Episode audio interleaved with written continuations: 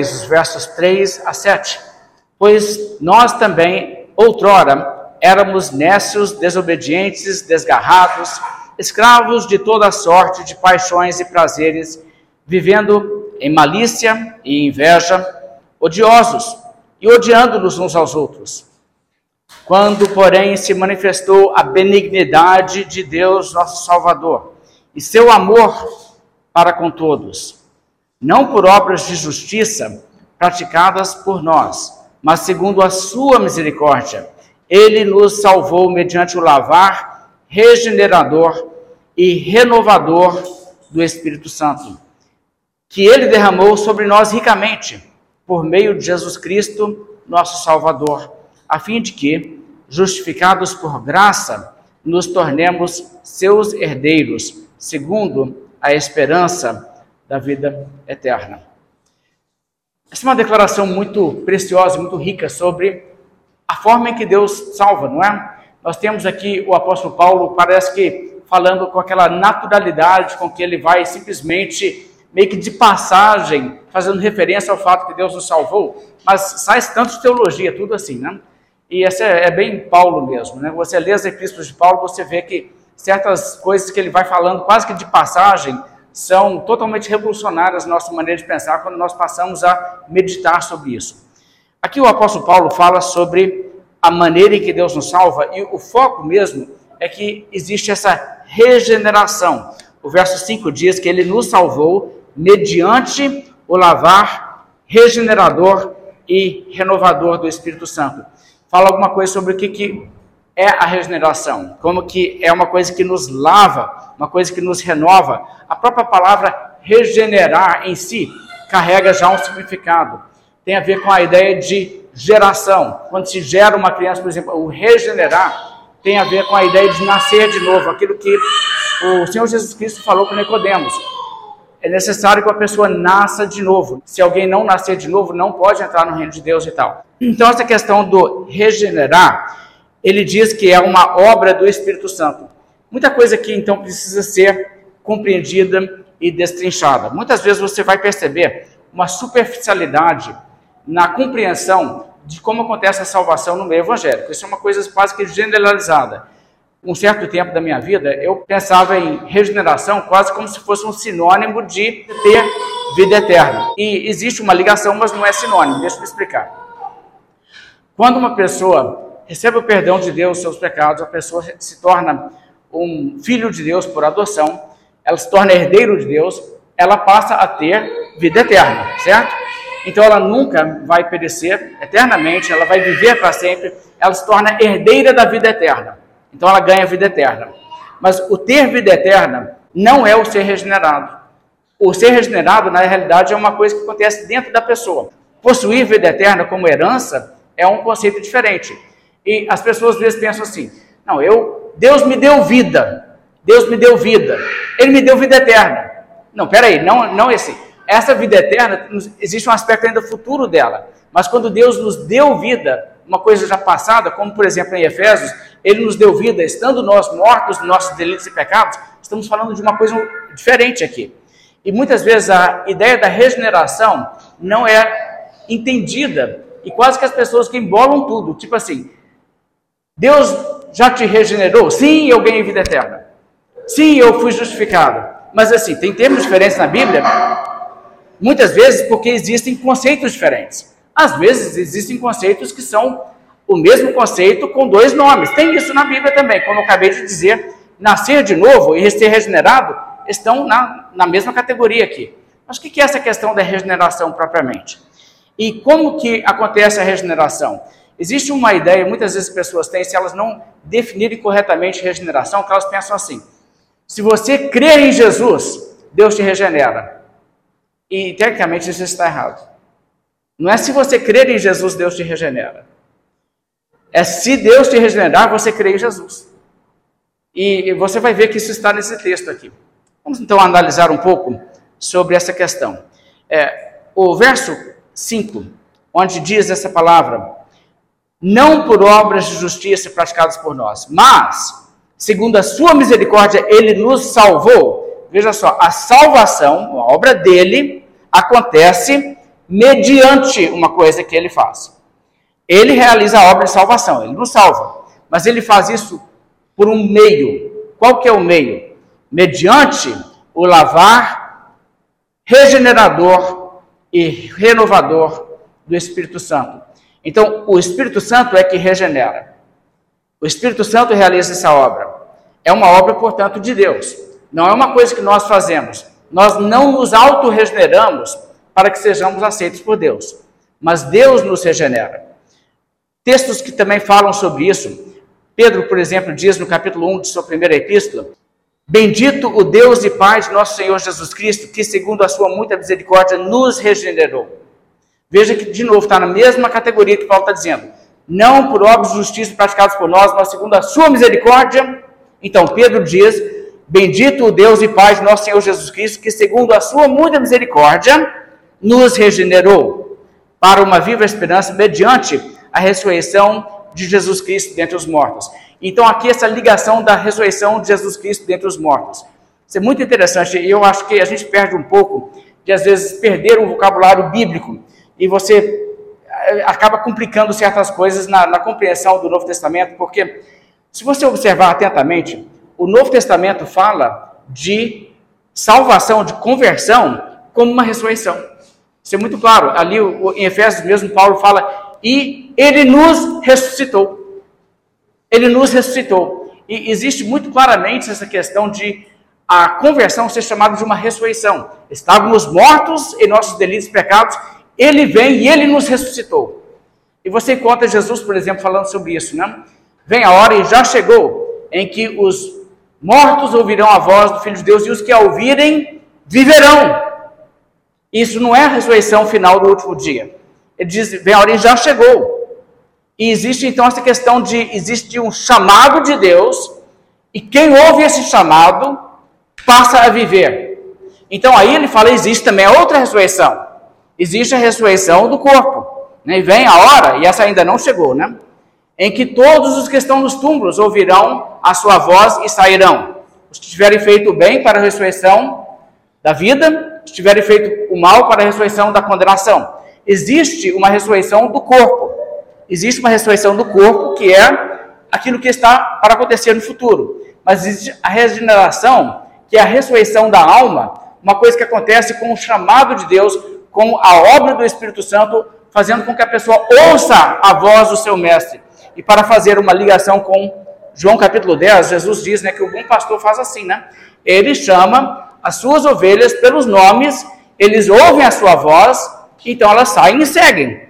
O seguir a Jesus é consequência de ouvir a voz. E os que ouvem a voz passam a viver. Saindo um pouco do tema aqui, mas eu acho que está relacionado com a ideia da, da regeneração. Eu acho que aqui eu estou num ambiente onde eu posso falar isso sem gerar nenhuma confusão no, no Apocalipse capítulo 20, quando fala ali sobre as duas ressurreições, existe já o pano de fundo, uma pressuposição de um entendimento que existe que quando uma pessoa é salva por Deus, ela é ressuscitada em um sentido. Existem duas mortes. A primeira morte, que é a morte física, e a segunda morte, que é a morte eterna. Existem duas ressurreições. Existe a ressurreição que é física, que é a segunda, e existe a ressurreição da alma, que é o chamado do Espírito de Deus regenerador, que lava a pessoa, tira a pessoa de um estado de rebeldia contra Deus e traz ela para Deus. E se você entende dessa maneira, eu não sei se exatamente esse é o seu entendimento, mas me parece ser o, o, o que faz todo sentido, porque Apocalipse diz: Bem-aventurado e santo é aquele que tem parte na primeira ressurreição. Sobre esse, a segunda morte não tem poder. Existe uma ligação aqui, existem dois tipos de ressurreição, existem dois tipos de morte. O antídoto da segunda morte é a primeira ressurreição. Então, a Bíblia aqui está falando sobre uma realidade que o Espírito Santo faz em nós. É uma obra de Deus. Ele nos regenerou, e ele nos regenerou como? Mediante a ressurreição de Jesus. Porque quando Jesus ressuscitou, nós fomos ressuscitados nele. O apóstolo Pedro também escreve logo adiante, no mesmo capítulo 1 de Pedro, verso 23, ele diz: Pois fostes regenerados, não de semente corruptível, mas de incorruptível, mediante a palavra de Deus, a qual vive e é permanente. De novo, a palavra mediante. Deus faz a obra dele, ele usa meios.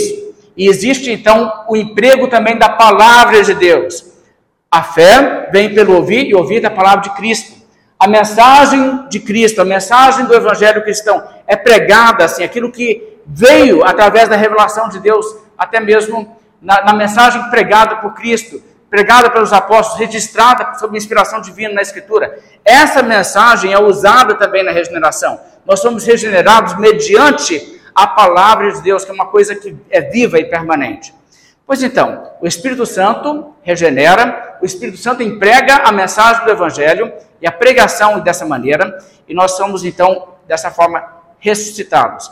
Agora, vamos pensar um pouco então o que, que é a regeneração, porque nosso texto aqui em Tito vai, na verdade, elucidar sobre isso. Como você pode entender o, o conceito de regeneração? Bem, se você observar na Bíblia, o que, que é justificação? A palavra justificação, você pode compreendê-la olhando como ela é usada no Novo Testamento e em que ela é posta em contraste. A Bíblia trata a justificação como um contraste da condenação. Então pense da seguinte maneira: um dia no juízo final as pessoas estarão perante Deus, algumas pessoas ali no juízo final serão condenadas. Existe também a realidade que outras pessoas não serão condenadas. Qual que é o oposto de ser condenado? É em juízo ser pronunciado não condenado, mas ser pronunciado justo. Agora, o interessante é que a justificação, ela não acontece no juízo final. A justificação acontece no momento que uma pessoa crê, assim como Abraão que creu em Deus e isso lhe foi imputado para a justiça. E a pessoa que crê, porque o apóstolo Paulo diz, e não somente por causa de Abraão, está isso escrito, mas também para nós, que cremos em Cristo, para que também a nós a justiça fosse imputada. De modo que, quando uma pessoa crê, ela é justificada. Então, a justificação acontece no tempo no espaço. Mas a justificação de uma pessoa acontece no momento em que ela põe a sua fé em Cristo. Certo? A pessoa crê, ela crê e ela é justificada. E ela é justificada então pela fé. A justificação evita que uma pessoa então seja condenada. O que isso significa é que se uma pessoa hoje crer em Cristo, e, e, maravilhosamente domingo parece que é um dia especial nesse sentido, porque Deus faz mais essa obra de regeneração no, no, domingo do que qualquer outro dia da semana, me parece, porque é onde o evangelho é pregado basicamente em igrejas ao redor do mundo. E, e hoje é um dia em que você pode ter certeza, Deus estará hoje regenerando pessoas. Deus estará hoje justificando pessoas. Deus faz um pronunciamento e diz: justo, esse indivíduo não é condenado, é justo. Então o indivíduo chega no dia do juízo com a sua sentença já tendo sido pronunciada pelo juiz eterno. E o juiz já declarou em relação a essa pessoa, antes dela chegar no juízo, que ela é o quê? Que ela é justa. Então ela não chega no dia do juízo com aquele temor, tipo assim, o que, que vai dar esse negócio aqui? O que, que vai falar de mim? Porque ela já chega justificada. E se você observar como o juízo final é retratado na Bíblia, repetidamente o quadro é esse: que aquele que se sai bem no juízo, ele não entra para ver o resultado. O que acontece no juízo final? O juiz chega e ele separa as suas ovelhas para o lado direito e os bodes para o lado esquerdo. E aí ele começa o julgamento. E ele diz para aqueles que estão à direita: Vinde, benditos meu Pai, entrai na porta do reino que vos está preparado desde a fundação do mundo. E ele começa a falar sobre as obras. E ele não fala uma coisa sobre os pecados deles. Ele só fala das boas obras que eles fizeram. E ele só trata disso com eles. O que é uma coisa incrível, porque eles já chegaram tendo sido anteriormente pronunciados justos. E você vê no dia do juízo final, conforme Apocalipse 20, o que acontece? No dia do juízo final, quem não é condenado? Se alguém não for achado inscrito no livro da vida, seu destino é o lago de fogo. Mas então a pessoa chega lá, não para saber pelas suas obras se ela será justa, mas o que define se naquele dia ela vai para a vida eterna ou se ela vai para a condenação eterna é se o nome dela está no livro da vida ou não. E quando é que o nome é colocado no livro da vida? O Apocalipse é totalmente explícito sobre isso. O Apocalipse mostra claramente quem é que segue a besta. Aqueles cujos nomes não foram escritos desde a fundação do mundo no livro da vida do Cordeiro. Está em Apocalipse 17, verso 8. Também no 13, verso 8, fala a mesma coisa. O, o que você vai notar é que esses versos, eles estão reforçando o fato que não existe esse negócio de, ao longo da sua vida, quando você se converte, Deus ou converteu, vai lá, põe o nome dele no livro da vida. Na verdade, o nome ou está ou não está. Se o nome consta no livro da vida, desde a fundação do mundo, consequência é que uma pessoa que tem o seu nome escrito no livro da vida desde a fundação do mundo não segue a besta. Mas seguirão a besta aqueles cujos nomes não foram escritos no livro da vida desde a fundação do mundo. Agora, o livro da vida não é justificação, ok? O livro da vida é eleição, é predestinação. A ideia é que essas pessoas foram eleitas para a vida. Então, a justificação acontece no tempo e no espaço quando a pessoa crê. Mas o nome estava lá, e o nome estando lá, então acontece uma providência especial de Deus, cercando aquela pessoa, conduzindo aquela pessoa, trazendo sobre ela influências que mediante as quais ela será salva, como a mensagem do evangelho, porque somos regenerados pela palavra, a atuação do Espírito Santo, porque o Espírito Santo regenera e essas coisas todas aí que os irmãos entendem, estou certo disso. Mas como eu disse, você pode ver que a justificação está a ver, tem a ver com essa questão de não ser condenado. É ser declarado justo. Alguém que não terá na sua conta aquilo pelo qual ela terá que ser condenada. Veja em Romanos 5, verso 18. E eu quero só usar isso para estabelecer um contraste. Romanos 5, verso 18 diz assim: Pois assim como por uma só ofensa veio o juízo sobre todos os homens para a condenação, agora veja só, condenação está aí, certo? Assim também, por um só ato de justiça, veio a graça sobre todos os homens para a justificação que dá vida. Você viu o contraste que foi feito? Aqui, desse, esse é um verso, eu poderia apresentar assim, vários outros, onde se mostra que o oposto de justificado é condenado, e o oposto de justificar é condenar. Então, o que, que acontece? A pronúncia do juiz sobre o seu destino. Você é pronunciado justo, então você é justificado. Você é pronunciado condenado, você então não é justificado. Pois então, se isso me ajuda a entender o que é justificação, da mesma maneira, eu posso entender o que é regeneração. Se observar o que, que regeneração é colocado em contraste. Se olhar, por exemplo, em Efésios 2, onde diz: Nós fomos ressuscitados, mas nós estávamos mortos em nossos delitos e pecados, controlados basicamente pelo diabo e tudo mais. Vamos olhar de novo em Tito e veja como que isso é mostrado aqui. Em Tito, no capítulo 3, verso 3, diz assim: Éramos e aí dá uma lista. Éramos nécios, desobedientes, desgarrados, escravos de toda sorte de paixões e prazeres, vivendo em malícia e inveja, odiosos e odiando-nos uns aos outros.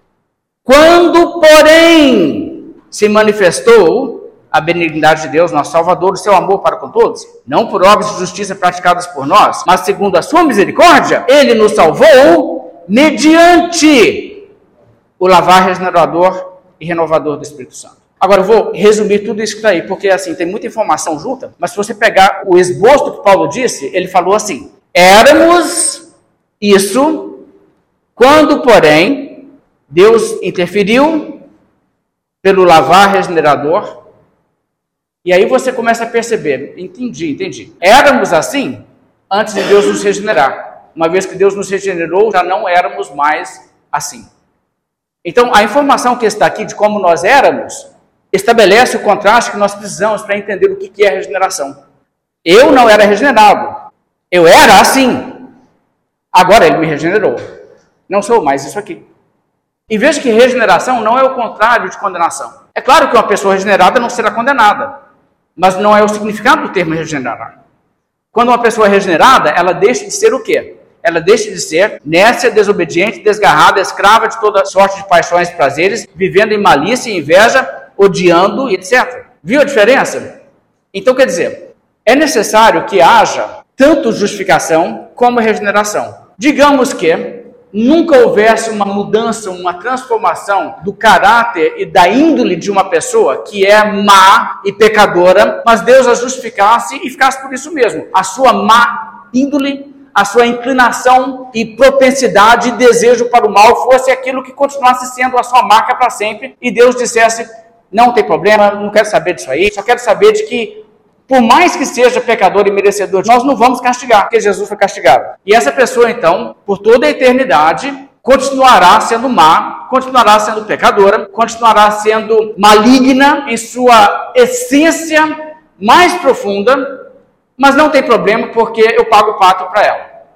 Isso não seria uma salvação completa, seria uma coisa, na verdade, que Deus não faria, porque você percebe a incoerência disso com o caráter de Deus. Para que haja uma salvação, duas coisas realmente têm que acontecer. O meu pecado precisa ser pago, porque independentemente de qualquer mudança, eu sou pecador e eu tenho culpa. Se eu conseguisse chegar para Deus e falar assim: Seu Deus, eu fiz uma resolução, vou parar de pecar, vou me tornar uma pessoa santa, tão santa quanto o Senhor é santo, e vou viver assim para sempre. E desse conta de fazer isso. Claro que isso é um absurdo, ok? Eu só estou em hipótese. Mas se eu conseguisse fazer isso, e realmente Deus olhasse para a minha vida e falou assim: a partir daquele dia, realmente ele se tornou tão santo quanto eu sou santo, ele nunca mais pecou. Ele se tornou, por suas próprias forças, conforme a imagem de Cristo, de modo que agora ele não tem mais nenhum pecado em seu ser. Não existe mais pecado nele. E aí? Isso seria o suficiente para minha salvação? Como que fica o meu histórico? Como ficam minhas ofensas? Não é necessário ainda que esses pecados sejam expiados, sejam pagos? Se eu pudesse parar de pecar e me tornar perfeitamente santo, e não houvesse provisão pela minha salvação através da morte de Cristo na cruz, eu ainda teria que pagar pelos meus próprios pecados e eu estaria eternamente pagando, mesmo que eu nunca mais pecasse. Parar de pecar não era a solução. É necessário que ainda haja a expiação dos pecados. Agora, por outro lado, se eu tivesse o perdão através do sacrifício de Cristo pelo pecado, e o seu sacrifício, o seu sangue me lavasse da minha culpa, mas a minha natureza continuasse maligna, o que Deus estaria fazendo por mim não seria me salvar do pecado, mas me salvar no pecado. Isso não condiz com o caráter santo de Deus. Então, o que acontece na realidade é que existem esses dois lados. Deus interfere no coração de uma pessoa maligna, má, que não quer saber de Deus. E ele muda isso. Ele torna essa pessoa uma nova criatura, uma pessoa que ama a Deus e tem o desejo por santidade mesmo que ela ainda lute contra o pecado. Então, essa pessoa, querendo as coisas certas, ela também quer um relacionamento com Deus, quer o perdão do seu pecado, ela clama a Deus e Deus a justifica. Mas ela agora vai lutar contra o pecado, porque não existe nascer de novo, ser uma nova criatura e se entregar deliberadamente ao pecado de uma forma assim inconsequente e permanente. Uma pessoa que é salva, teve uma transformação interior onde ela deseja a santidade, deseja o caminho de Deus e ela vai viver uma vida nova. Aquele que é nascido de Deus, não vive pecando. Pecar ele peca, mas ele não vive pecando. Ele tem um desejo novo. Um exemplo muito simples disso. Davi, que cometeu pecado assim, grosseiro e trágico. Ele, no dias, que enquanto ele estava naquela condição ainda meio que tentando acobertar o seu pecado, que seus ossos apodreciam dentro dele, ele não aguentava aquela situação. Ele não aguentava. E a realidade é que quem tem uma nova natureza não suporta aquilo. O anseio mais profundo do coração é por santidade é por agradar a Deus, é por viver uma vida correta. De modo que o pecado sempre traz tristeza e a santidade traz alegria. E então, à medida em que uma pessoa teve essa transformação interior, mas mesmo assim ainda está aqui na carne, lutando contra as suas tentações, lutando contra pressões externas também, a pressão do mundo e tudo mais. E o que vai acontecer é que essa pessoa, mesmo nesse momento, por causa da sua nova disposição, da sua nova inclinação, que é uma inclinação para Deus e pela santidade, não para o pecado, ela irá lutar contra o pecado, porque todo mundo que tem essa esperança, a si mesmo se, se santifica. E a pessoa que é nascida de Deus vence o mundo, de modo que o cristão vive uma vida que é assim. Nós somos transformados de glória em glória pelo Espírito de Deus que está em nós. A nossa vida é uma vida de progressiva santificação. Porque mesmo lutando contra a carne, mesmo lutando contra as tentações que o diabo traz, mesmo lutando contra o mundo, existe dentro de nós algo que nos compele nessa direção, que não nos dá outra alternativa senão dizer: nós vamos correr nesse, nessa corrida. porque eu quero ser santo, eu quero ser assim. E assim, ao longo da vida, Deus vai nos santificando. A Bíblia diz que o caminho do justo é como a luz da aurora, que vai se tornando cada vez mais intensa até ser dia pleno. Isso é uma linguagem tão bonita. Já viu assim, essa manhã começou com um pouquinho de luz. Quando abri a cortina, estava bem fraco. Agora nós já temos um dia bem iluminado lá fora, não é? Mas ainda vai ter um sol de rachar aqui, nós não chegamos no pleno dia. O, que você está vendo na vida que você tem desde que você se converteu?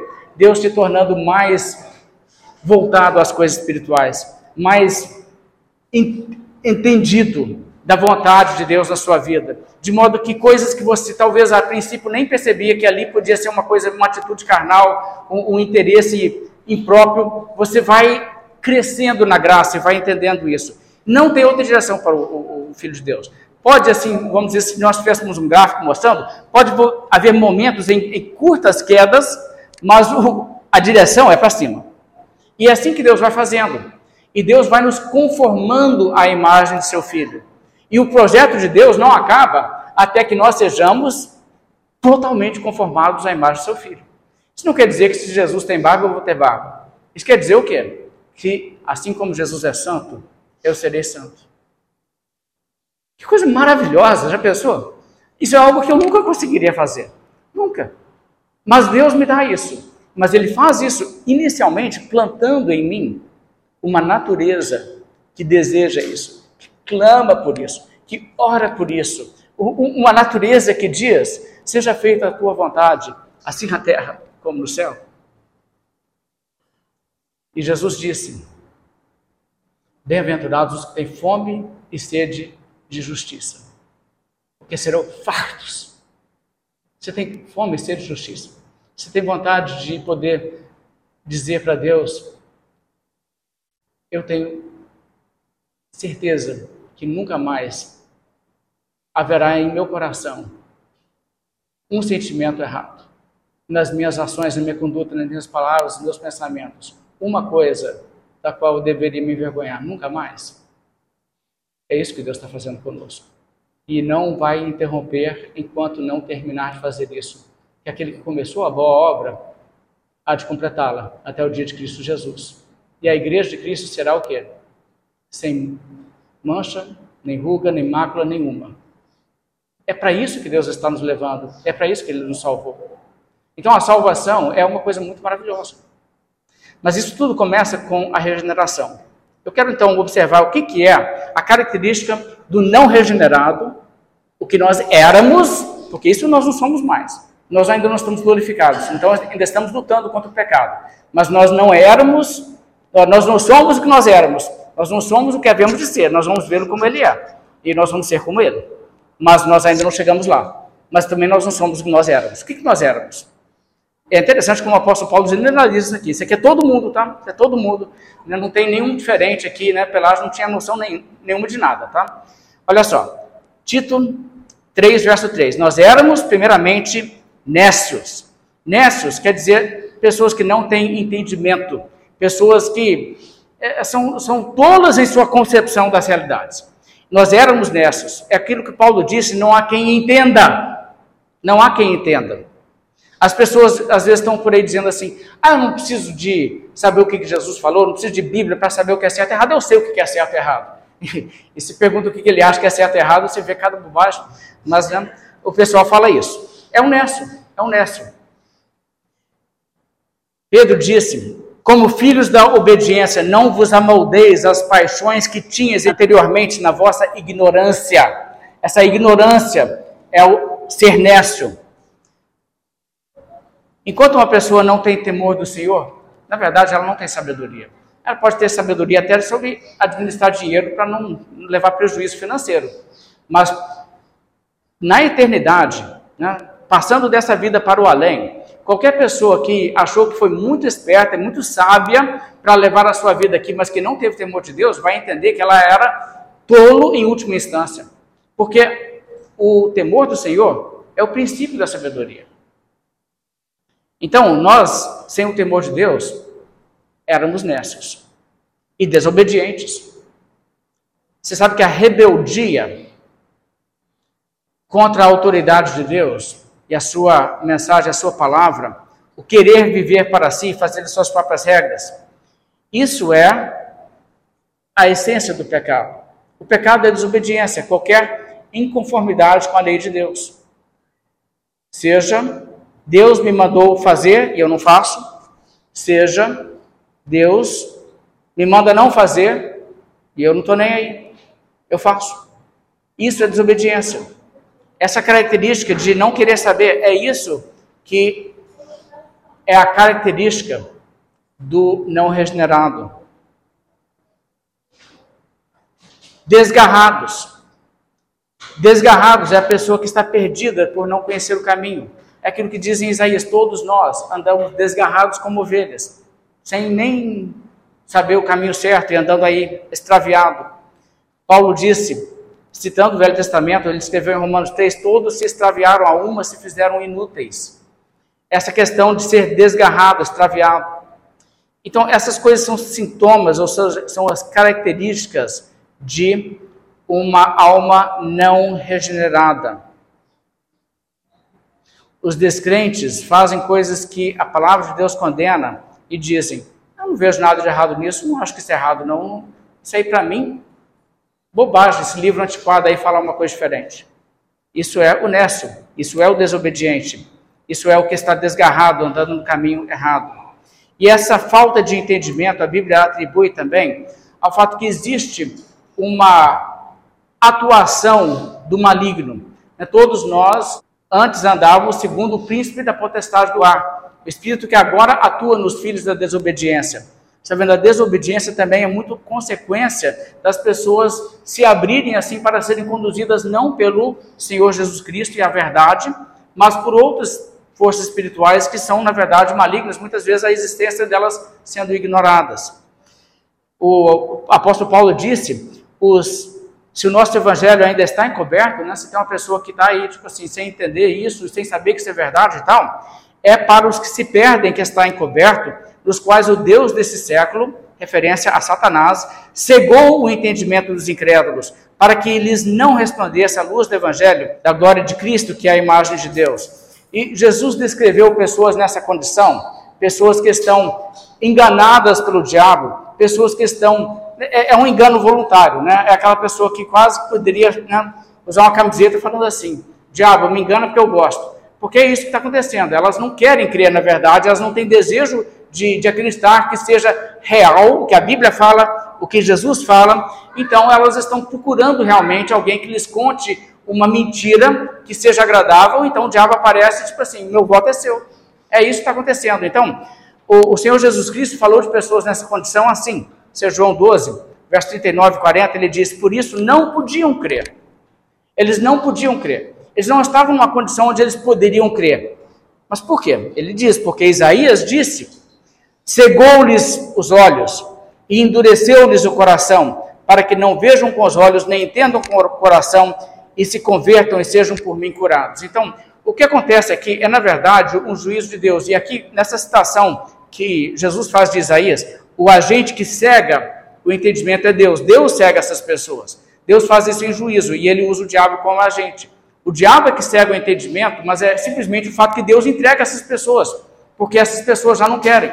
Essas pessoas já estão em rebeldia. Seu coração está fugindo de Deus. Não há quem busque a Deus.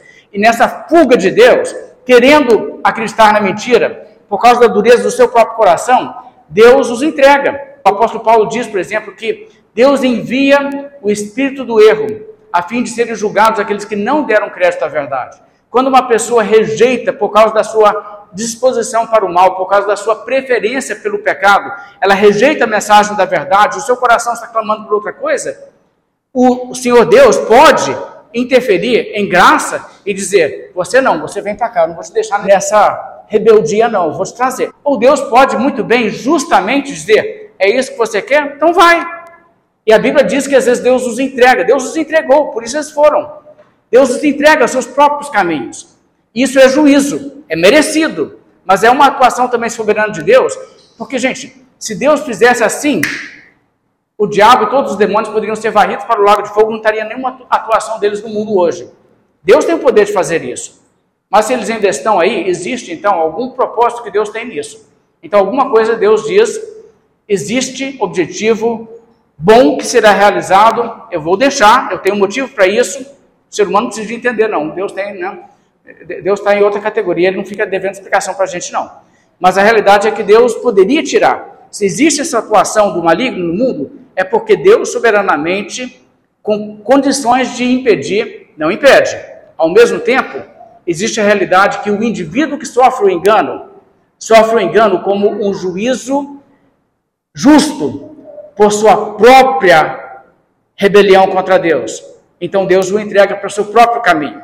E o diabo entra e atua. Por que você acha que tem gente hoje acreditando em Islã?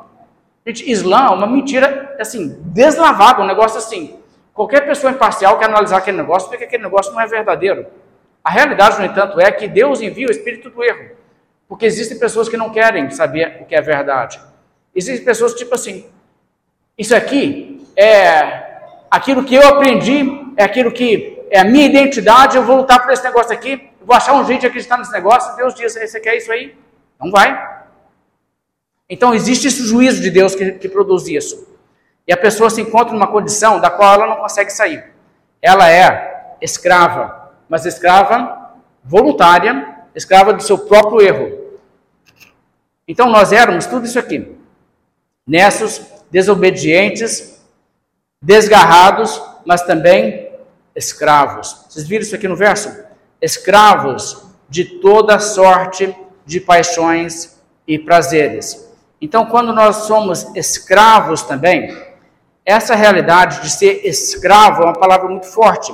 É uma palavra que indica que a pessoa não tem a condição de se libertar. Ela está escravizada mesmo. E a Bíblia diz isso, Jesus disse: todo aquele que pratica o pecado escravo do pecado. Bem, como funciona essa escravidão? A escravidão a Bíblia fala sobre isso. Eu quero que vocês leiam algumas passagens em Romanos. Veja primeiramente Romanos capítulo 6, o verso 17. Aqui o apóstolo Paulo faz essa explicação.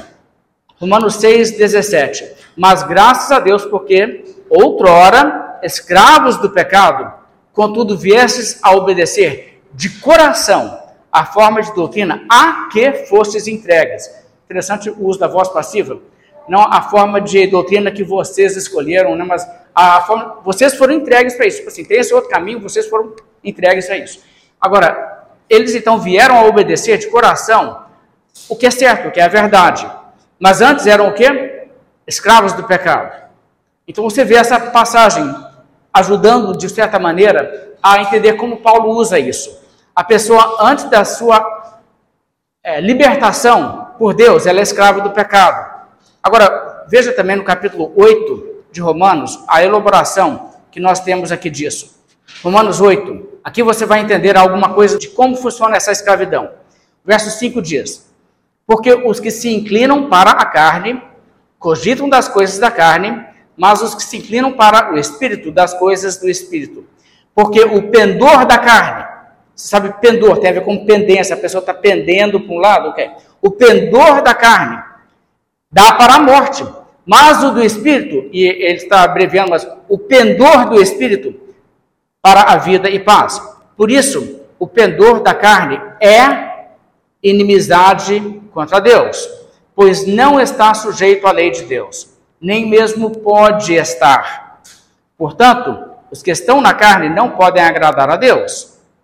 Vós, porém, não estáis na carne, mas no espírito, se de fato o espírito de Deus habita em vós, e se alguém não tem o Espírito de Cristo, esse tal não é dele. Aqui você vê a teologia do apóstolo Paulo de uma maneira que abre bem o nosso entendimento do que ele está dizendo também lá em Tito. O Espírito Santo, quando ele regenera, ele também vem habitar na pessoa. Existe essa realidade do Espírito Santo estar na pessoa. E então esse aqui está falando sobre exatamente essa questão. Existem então dois tipos de pessoas. Vocês notaram? Existem os que estão na carne e os que estão no Espírito. Os que estão na carne têm umas características. Observe o que acontece aqui. Eles se inclinam para a carne, verso 5. Se inclinam para a carne, eles têm uma queda para aquele lado. O que eu quero é isso, eu quero carne, eu quero, eu quero pecado, eu gosto disso. Me tira disso aqui, não que eu gosto, eu amo isso aqui. Pois então, eles se inclinam para a carne, eles têm um pendor para a carne, eles estão pendendo para aquele lado, eles cogitam das coisas da carne, o seu modo de pensar é dessa maneira. Agora, existe também o outro que é aquele que está no Espírito, e esse se inclina para o Espírito, ele se inclina para o Espírito de Deus, e ele tem um pendor para o Espírito, e o destino é diferente. Os que estão na carne, que estão inclinados para a carne, têm um pendor para a carne e cogitam das coisas da carne, essas pessoas têm um, espírito, um destino que é morte. Os que estão no espírito têm uma inclinação para o espírito, cogitam das coisas do espírito, têm um pendor para o espírito, e essas pessoas que pendem para o espírito têm um destino que é vida e paz. Agora, note o que, que ele diz. O pendor da carne, essa inclinação interna para a carne, essa preferência no mais fundo do seu ser pelo pecado, é inimizade contra Deus. Não é interessante que ele coloca dessa maneira? Porque ele fala que Cristo morreu por nós quando nós ainda éramos inimigos.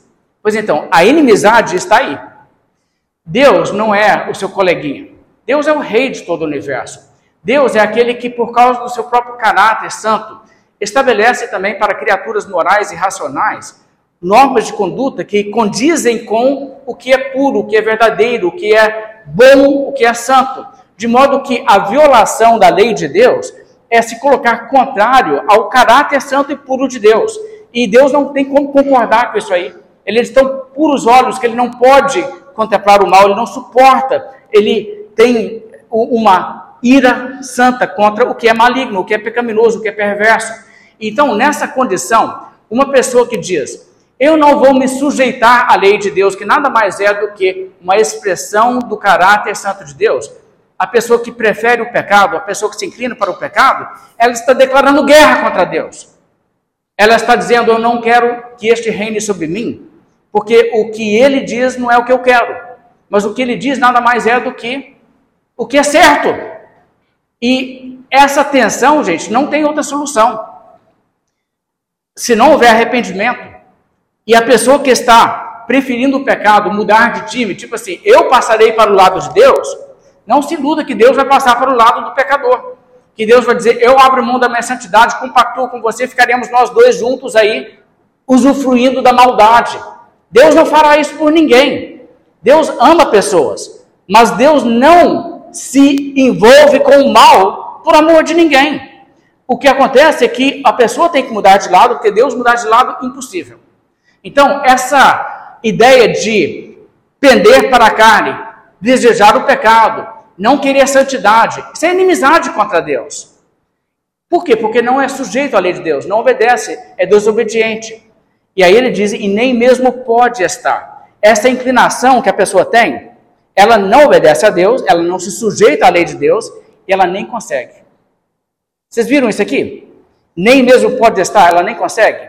Aí que está a escravidão. Ser escravo é ser escravo nesse nível. Vamos pensar então um pouquinho aqui. Se uma pessoa não tivesse uma inclinação para o pecado, que governasse suas ações, porque suas ações não brotam do nada. As suas ações, elas têm raízes. As raízes estão nessa inclinação para o mal. Se essa inclinação que ela tem para o mal faz com que ela não consiga se sujeitar à lei de Deus, alguém chega e proclama o evangelho para ela e diz: arrependa-se do seu pecado, creia em Jesus Cristo. Ela consegue? Por isso não podiam crer. Está entendendo? Ela não podia por quê? Porque Deus deu uma tarefa impossível, tipo assim, dê um salto e encoste na lua e volte. E a pessoa, puxa, eu não consigo. Não, não é isso não. É outro tipo de incapacidade. Não é incapacidade física, é incapacidade moral. É, digamos assim, imagine que uma pessoa tenha tanto ódio, mas tanto ódio, tanto ódio, que ela vem cultivando ela vem alimentando contra um outro indivíduo que em determinada ocasião ela tem a oportunidade de empurrar aquele indivíduo de um penhasco que a pessoa cai lá embaixo e morre. E ela de fato faz. E ela vai para julgamento por assassinato. E a pessoa diga assim: gente, mas vocês precisam entender, naquele momento, o estado em que eu me achava, o, o, o grau de ódio que eu sentia para aquela pessoa, era impossível que eu não tomasse aquela oportunidade para matá-la. Então alguém analisa e pergunta, e vem um psicólogo, um perito e tal, e, e, e faz uma entrevista e outra, e, e sonda, e chega à conclusão que realmente, realmente, realmente, naquele momento, o sentimento daquela pessoa, o desejo de fazer um mal àquele outro indivíduo, era tão controlador daquela pessoa, que aquela pessoa não teria se comportado daquela, de outra maneira naquela situação. Aí o que a gente faz? A gente fala assim, ah, muito bem, então, nesse caso você está isento, você não precisa ser punido. É isso que a gente fala. Claro que não. Você vê que incapacidade de fazer o que é certo, incapacidade de refrear seus desejos malignos, não te isenta de responsabilidade nenhuma, não. Agora, de qualquer forma, é real que uma pessoa que tem uma inclinação para o mal, uma preferência para o mal, e que vem dando corda ao pecado, e vai alimentando o pecado. Você chega e prega o evangelho para ela, ela de si mesma não tem capacidade nenhuma de dizer: Pois bem, eu realmente, de sincero coração, me arrependo e creio em Cristo. Não vai acontecer, não. Quem é escravo do pecado é escravo. Só o filho pode libertar. Então, o apóstolo Paulo aqui diz assim: essa pessoa não está sujeita à lei de Deus, nem mesmo pode estar, não consegue. Agora veja o verso 8. Portanto, uma coisa é consequência da outra. Portanto, os que estão na carne não podem agradar a Deus. Gente, que declaração! Os que estão na carne não podem agradar a Deus. Você chega e prega o evangelho para uma pessoa e ela está na carne. Ela consegue se converter? Ela consegue receber Cristo? Aceitar a mensagem do evangelho? Ter um arrependimento? Ela consegue? Gente, ela não consegue. Ela não consegue por quê? Porque o pendor da carne a governa. A sua preferência é por outra coisa. Enquanto ela estiver na carne, ela não pode fazer a vontade de Deus. É, isso aqui é muito interessante porque você sabe que na teologia existe uma discussão. O, o arminianismo e o calvinismo têm uma perspectiva diferente sobre essa questão. O que, que é a graça que Deus dá a uma pessoa antes da pessoa crer, antes da pessoa ter uma conversão real. O arminianismo, ele não ensina que uma pessoa pode ser salva sem a graça de Deus. Ele não ensina isso de jeito nenhum. O arminianismo ensina que o pecador, sem uma atuação da graça de Deus, não sairia nunca do lugar e não iria até Deus. Mas o arminianismo, ele tem essa dificuldade de achar que talvez seria injusto se Deus fizesse por um mais do que ele faz pelo outro. Então, para tentar nivelar a coisa, eles dizem que o que Deus faz é que ele entra com graça, mas é o que eles chamam de graça preveniente.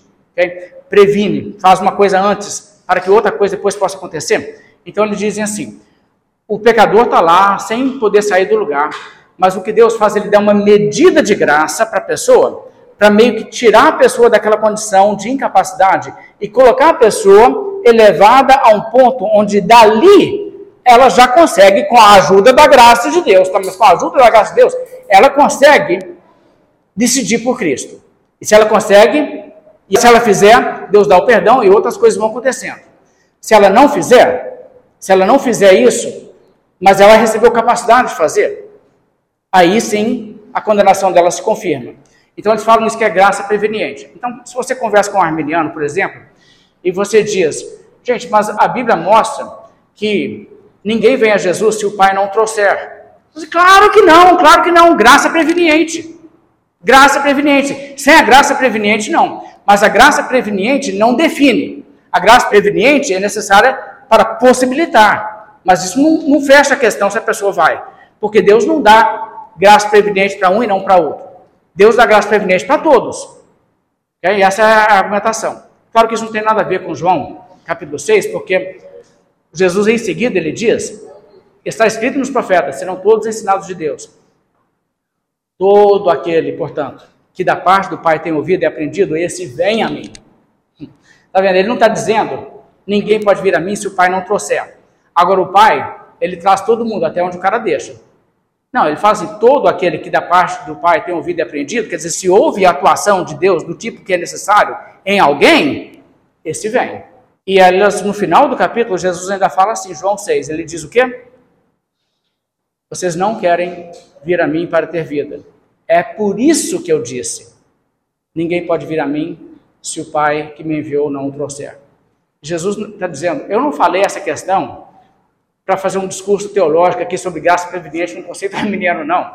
Eu estou dizendo por que, que vocês não querem. Sabe por que, que vocês não querem? Porque no caso de vocês, não foi concedido pelo Pai. Então, quer dizer, por mais que isso me dê dó, que eu tenha dor no coração, eu tenho que reconhecer. Se vocês só querem saber de pão, não querem saber de vida eterna, eu tenho que me entregar a, a, ao que Deus determinou. E não foi dado para vocês outra coisa que isso. É isso que Jesus fez, de certa maneira, até para lidar com a dor do seu coração, de ver aquela dureza de coração deles. Ok, mas então voltando aqui no nosso texto de Romanos, eu quero que você entenda uma coisa. Aqui a Bíblia não está dizendo nada que possa ser reconciliado com a visão arminiana de graça preveniente. Porque graça preveniente, entenda bem, graça preveniente não regenera. Graça preveniente possibilita a aceitação. Só isso. Mas o arminiano vai te dizer que para a pessoa ser regenerada, ela tem que então aceitar. Ela tem que aceitar. Mas ela tem que aceitar em que condição? Já regenerada ou ainda não regenerada? Ainda não regenerada. Ainda não regenerada, com a ajuda da graça prevenente, a pessoa tem que aceitar. Se ela aceitar, Deus regenera. Isso é arminianismo. Ou seja, o arminianismo ensina os que estão na carne podem agradar a Deus. Porque agradar a Deus é isso você receber a Cristo, você aceitar a mensagem, você crer no Evangelho você se arrepender, entendeu? Pergunta para o arminiano: no momento em que a pessoa toma a decisão de receber a Cristo, ela já está no Espírito? Não, ela está na carne. É aí que ela recebendo, ela é transferida e colocada no Espírito. Então você tem que dizer, então, o que você está me dizendo é que os que estão na carne podem agradar a Deus. Paulo diz os que estão na carne o quê? não podem agradar a Deus. Entendeu o problema? Olha, existe um problema aqui. Uma coisa tem que acontecer primeiro do que a outra, necessariamente. Ou primeiro precisa haver uma mudança no coração, e então um arrependimento e fé em Cristo. Ou primeiro tem que acontecer fé em Cristo e arrependimento, para então haver uma mudança no coração. O arminiano vai admitir que o Espírito Santo regenera. As meninas geralmente nem pensam muito sobre a diferença entre regeneração e justificação, costumam embolar. Mas se você mostrar o que é regeneração, vai entender, não, realmente. Deus tem que atuar no coração da pessoa, mas a pessoa tem que pedir. Mas como que a pessoa vai pedir se a índole dela é de não querer? Entende? Se ela já está com a índole que é necessária para pedir, o que, que resta ainda para mudar? A índole dela já mudou. A chave já virou. Uma situação engraçada aconteceu nos Estados Unidos, no estado do Texas as ferrovias, onde eles tinham acidentes dos trens.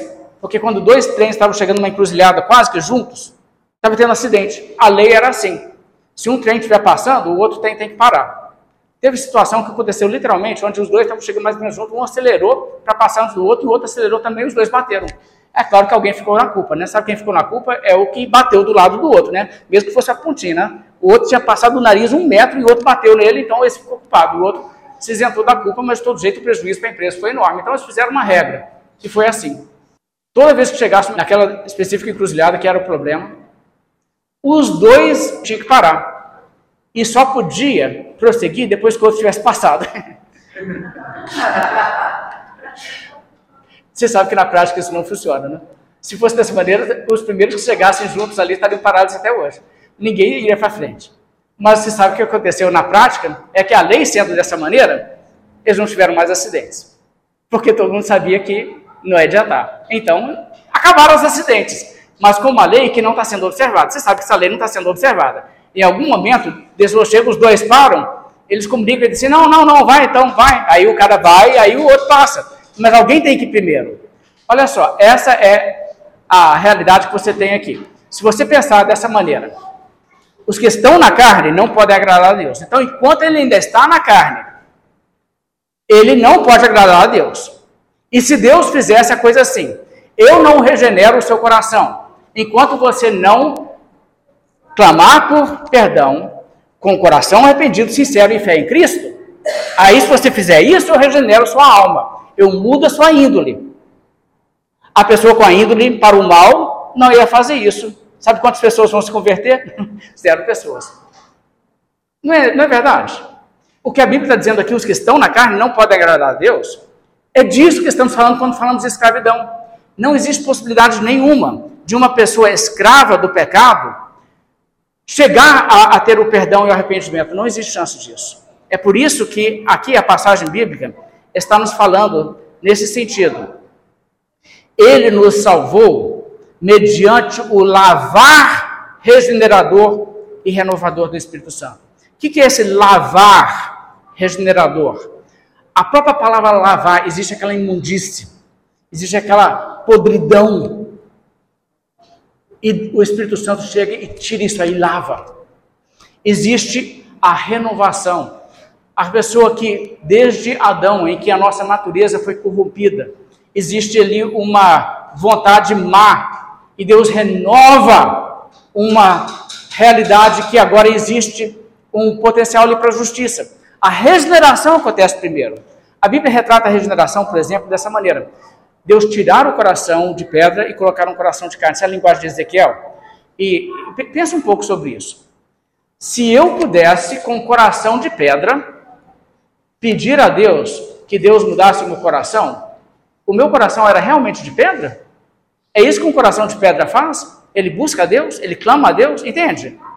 Se eu já tenho capacidade, assim, bondade e, e, e pureza o bastante para de fato clamar a Deus, tipo assim, ah Deus, me ajuda, me salve e tal, o meu coração já não é de pedra mais. Então é uma coisa que, sem que eu peça, sem que eu clame por isso, sem que eu queira isso, Deus age primeiro. E a regeneração, na teologia nós dizemos que ela é monergística. Deus age, só Deus age, mais ninguém. Não é mais do que um agente. O mono é de um, um só agente. Deus não depende da minha cooperação para me regenerar. Agora, uma vez Deus me regenera, o que acontece? Agora existe sim coisas que eu faço. Se Deus me regenera, eu me arrependo. Porque agora eu me inclino não para a carne, mas me inclino para o Espírito. Se Deus me regenera, eu creio em Cristo. Eu busco a Deus. A Bíblia não manda buscar a Deus. Se Deus me regenerar, eu buscarei a Deus. E isso então é consequência. Agora, para que eu seja justificado e declarado justo, é necessário que eu o quê? Que eu creia. Eu não irei crer a menos que eu estiver querendo crer. Eu não vou ter interesse nenhum em crer a menos que eu tenha uma disposição nessa direção. Então o que acontece primeiro? Primeiro Deus me regenera, eu então creio e Deus me justifica. O que acontece primeiro? A justificação ou a regeneração? A regeneração vem primeiro. A regeneração muda a minha disposição. Aí sim eu creio. Deus não vai me salvar sem eu crer. É mediante a fé. Mas eu crerei como consequência inevitável da regeneração. Se Deus me regenerar, não existe possibilidade de uma pessoa regenerada não se arrepender. Ela irá até Deus. Todo aquele que o Pai me dá, esse vem. Deus atuando quando o Espírito Santo toca e chama, a pessoa vem. Agora, isso acontecendo, faz sentido que nós vemos aqui. Ele nos salvou não por obras de justiça praticadas por nós, mas mediante o lavar renovador e regenerador do Espírito Santo. E aí diz no verso 7: a fim de que, justificados por graça, nos tornemos seus herdeiros, segundo a esperança da vida eterna. Vocês notaram a ordem das coisas aqui em Tito? O que acontece primeiro? Primeiro, ele nos regenera, a fim de que sejamos justificados. A justificação é pela fé. A fé é resultado da regeneração. Ele nos regenera a fim de que possamos ser justificados. Essa discussão, o que acontece primeiro, regeneração ou justificação, a Bíblia está aqui, está a coisa mais clara do mundo. Ele nos regenerou a fim de que possamos então ser justificados. Essa coisa é essa sequência. Isso quer dizer algumas coisas importantes que a gente tem que entender. A regeneração é uma mudança do coração da pessoa que é muito diferente do que uma conversão religiosa que muitas vezes acontece. Por exemplo, uma pessoa pode ser, sei lá, um ateu virar mormon e não foi regenerada. Não teve uma mudança de coração. Ah, assim, muitas coisas podem motivar uma pessoa a mudar de religião. Pode ser tipo assim: ah, eu acho que eu estou muito sozinho no mundo, eu preciso de um clube de gente legal com quem eu posso me interagir mais, fazer amizades. E, e aquele pessoal parece legal, aquela religião, o pessoal tem bons princípios, eu acho que eu vou para lá. Ah, meus filhos precisam ser criados num contexto onde eles aprendem valores. Então, não tem nada de uma mudança real no coração, sabe? É, às vezes até uma questão de orgulho. eu quero que as pessoas pensem bem de mim, eu quero que as pessoas pensem que eu sou uma pessoa muito correta. Então, como que eu. Ah, eu já sei. Se eu fizer esse tipo de coisa e entrar para aquela religião, o pessoal vai pensar bem de mim. Você acha que isso não acontece em presídios, evangelismo no presídio? Tem gente ali professando fé em Cristo por todo quanto é motivo que não é regeneração. Mas, assim, da mesma maneira, uma pessoa pode fazer esse tipo de mudança sem uma mudança interna. Isso acontece na igreja evangélica também. Gente tem que estar atento a isso. Quando existe regeneração, então a coisa muda. A pessoa muda. A índole da pessoa muda. E tem uma coisa assim, que vem de dentro. Existe uma coisa assim tão interessante, se você pegar uma pessoa regenerada e, e você tenta enxotar ela da igreja, você não consegue, a pessoa é teimosa, né? O, o pessoal começa tudo embora, Jesus vira para o Pedro e fala assim, vocês não querem tudo embora também? Olha lá, tem uma turma indo embora, aproveita o bonde. E Pedro diz assim, para quem iremos? Só tu tens as palavras da vida eterna. Quer dizer, o, o, o cara não desgruda de Jesus. Por quê? Porque ele teve uma coisa no interior dele que foi mudada.